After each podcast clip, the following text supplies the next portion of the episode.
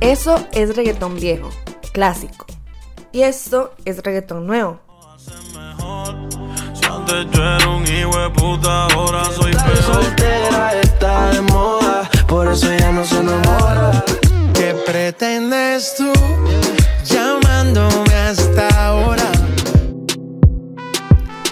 Mezcla entre el género tradicional y el trap latino que está sonando hasta en el último rincón del mundo. A pesar de que el reggaetón tiene una muy mala reputación.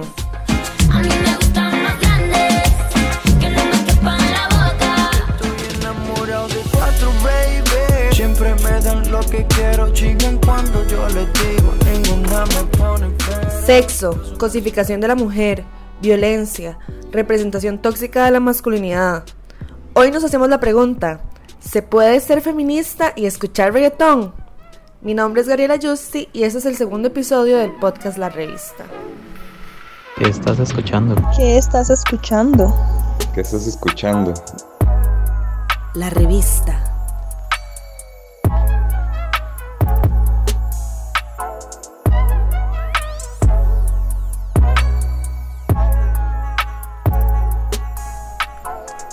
El reggaetón no es música, dice un metalero mientras se toma una pilsen en Sam's y mastica vidrio. Sin embargo, es indiscutible que es un género muy popular. Puertorriqueño amigo nuestro Luis Fonsi vuelve a romper un récord mundial con su gran éxito Despacito. Segundo día de celebración, J Balvin fue quien puso a todos a gozar con sus éxitos, mostrando una escenografía espectacular digno de Coachella. Entonces, independientemente de que les guste o no, el reggaetón debe ser analizado como un género de peso social. Es música, y toda Sí, música es valiosa porque es una manifestación, ¿verdad? Es una manifestación. Ella es María Isabel Carvajal. No, no Carmen Lira. Es una pianista y socióloga costarricense que ha estudiado el tema del género en la música. Eh, no puedes decir que una, que un, que una ranchera, o sea, es que una ranchera tiene un montón de connotaciones, ¿verdad? Entonces no, yo no puedo, o sea, en, en mi posición de qué puedo decir yo que la ranchera no es válida. Es igual que, que si una persona que solo escucha rancheras diga que la sonata no, no sé qué de Beethoven eh, no es válida. Porque no le dice nada, porque es una música muy aburrida, porque es muy lenta, porque es, ¿verdad? Eso Las manifestaciones urbanas, una de ellas la música, refleja lo que somos como sociedad.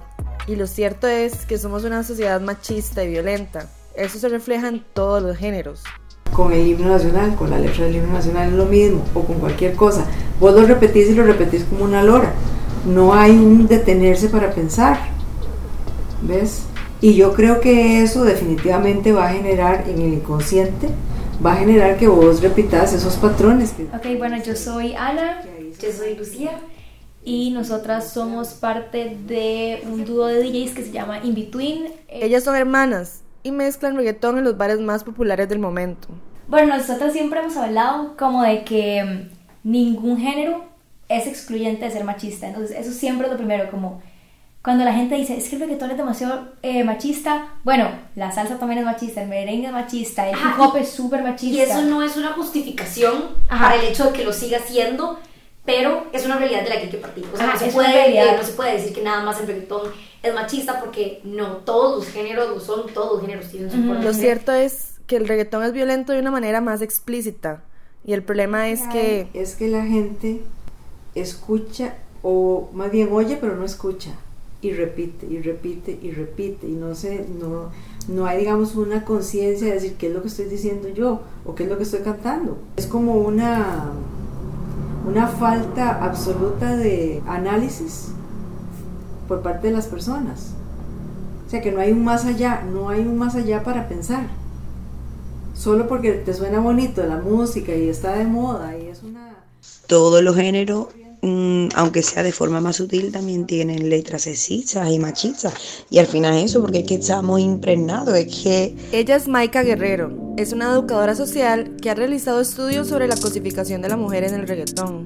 el sistema patriarcal, llevado desde el principio de los tiempos, corrompiendo absolutamente todo, es que es todo, es que son las instituciones, los medios de comunicación, eh, las interacciones sociales, la socialización, el lenguaje, la mente, la, la cultura, es que todo. Entonces al final, ¿no? si vivimos en un sistema así, ¿cómo mm, va a ser posible que las canciones no sean sexistas? ¿no? O sea, las canciones y la música no sean sexistas. Pues claro que son sexistas, es que es lógico, ¿no? Y al final vivimos en esta lógica, ¿no? Quizá, ¿no? No es que el reggaetón sea más importante, pero sí es importante, ¿no? Eh, que es el que tiene una violencia, ¿no? Que estamos hablando de una violencia más explícita, ¿no? Más heavy, más, más dura, más que te atraviesa un poco la piel si escuchas ese discurso, ¿no? Y aparte, ¿no? Que es un género que es muy consumido por la gente Pero joven. entonces, con todo esto, ¿cómo hace una mujer para escuchar reggaetón y no ser sujeta a esta violencia?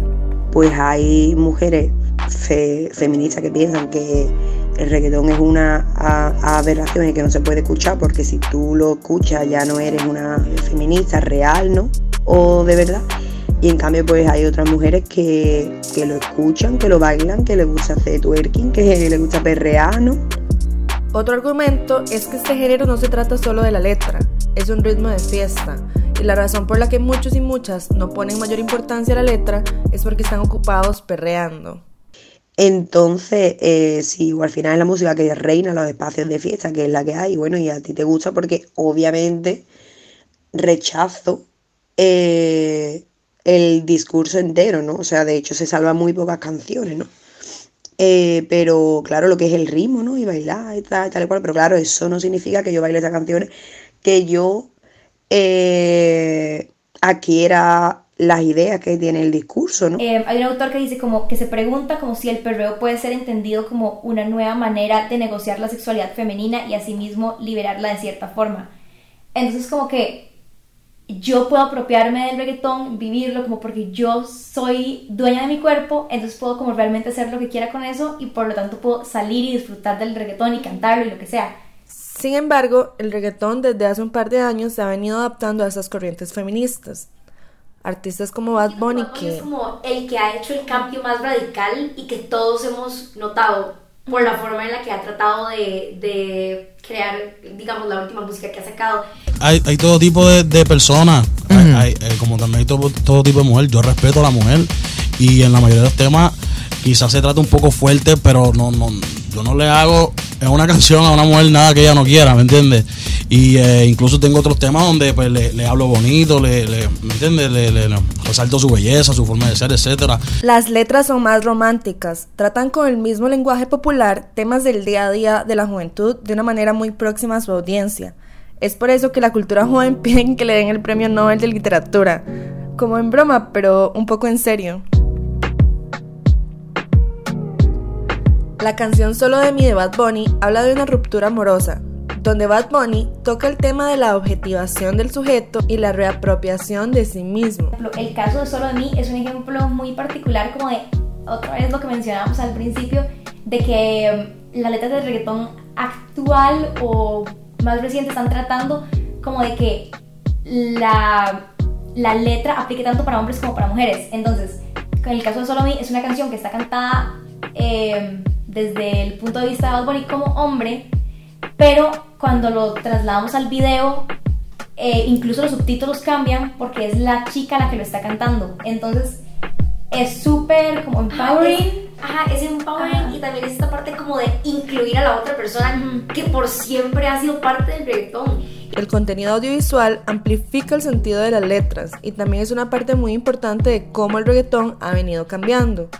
Surgen otras propuestas en comparación con principios de siglo donde solo salían chicas moviendo las nalgas. Creo que eh, vivimos una época en la que la gente es súper fan de YouTube y la que la gente consume música a través de esa plataforma y que los videos han agarrado demasiada fuerza. El video Caro de Bad Bunny resignifica completamente la letra de la canción. En principio se podría interpretar como el mismo mensaje de consumo e hipermasculinidad, pero el audiovisual propone otro mensaje completamente diferente. Bad Bunny es representado por una chica y el video habla del amor propio y demuestra diferentes tipos de belleza. Yo sé cuánto valgo, yo sé que soy caro. Al final, la chica y Bad Bunny real se besan, representando la aceptación personal. Pero hay quienes deslegitiman estas propuestas porque piensan que son simples estrategias de mercadotecnia. Y la pregunta que nosotros nos hacemos es simplemente importa. O sea, porque de cualquier manera, sea mercadeo o no lo sea, aporta. Y eso es lo que realmente necesitamos en este momento. No importa porque el cambio se está haciendo, porque se está transmitiendo un mensaje que al final de cuentas es 100% positivo y que representa a muchísimas mujeres y que le está dando eh, voz a muchísimas mujeres. Y al final de cuentas eso es, eso es lo que importa. Entonces, sí, es una pregunta que nosotros siempre nos hemos dicho que no, no importa. Eh, creo que todos los pasitos que se den, ¿no? Eh, hacia una letra o un discurso que promueva la igualdad están bien dados, ¿no? Obviamente que haga una canción con ese discurso no lo convierte automáticamente en un hombre feminista, ni mucho menos, ¿no? Es decir, está bien que la haga, sobre todo, ¿no? Porque eh, ese discurso, ¿no? Igualmente va a llegar a muchísima gente joven, ¿no? El reggaetón como género urbano recibe constantes críticas y algunos autores proponen que tiene más que ver con el clasismo con el que se consume el contenido cultural y no tanto con un legítimo feminismo. Ivy Queen será recordada por el resto de los tiempos como la primera reggaetonera encargada de empoderar a las chicas con sus letras, pero en ese momento no estábamos listas para su sabiduría. Súper conscientes de que el contenido que hacía, por ejemplo, Ivy Queen en muchas de sus canciones era sumamente feminista y trataba de poner a la mujer como última decisora sobre su cuerpo y única decisora sobre su cuerpo, que es muy importante, pero no sé qué tantas personas crecimos entendiéndolo. O sea, eso también como que nos hace pensar en que hay ciertos momentos en los que la cultura está o no preparada y la sociedad está o no preparada para que hayan cambios. Y creo que ella, a pesar de que lo ha trabajado por tanto tiempo, nos hizo darnos cuenta de que por muchísimos, muchísimos años la gente nada más no estaba preparada para aceptar mujeres dentro del género. Pues bueno, hay ahora mismo el auge, ¿no? De, de mujeres que quizá, bueno, que tienen discursos mucho más empoderados y feministas que también se pueden escuchar. Ahora son cada vez más las chicas que se meten a la industria y cantan en contra del patriarcado. ¿Qué podemos hacer para que cada vez más personas analicen las letras y rechacen los discursos violentos? Bueno, de nuestro lado, eh, definitivamente una opción, claro, es filtrar mucho más la música, ser mucho más, este, como eh, minuciosas, digamos, como con las canciones que nosotros decidimos poner en las fiestas, porque también están eh, perpetuando, digamos, como muchas de las cosas que se dicen muchas de las cosas que la gente va a seguir pasándose, y tal vez sí es cierto, hay, o tal vez eh, sí hay mucha gente que no, que nunca se va a cuestionar como nosotros este, lo que esas canciones dicen y que nunca va a pensar que está mal. Y también, al final del día, lo que hay que fomentar es un cambio social real, no solo en la música. Ya nuestra generación es una generación mucho más woke, entre comillas, digamos, que está como exigiendo eso, diciendo como, bueno, ¿por qué no hay chicas? Bueno, ¿por qué eh, se habla de esos temas de manera tan machista? Ya no quiero escuchar a esta persona porque me parece que es muy vulgar, ya no quiero este, consumir a este artista porque creo que está denigrando a las mujeres, etcétera. Como que nuestra generación se ha puesto como en los zapatos de encargarse de eso y como de hablar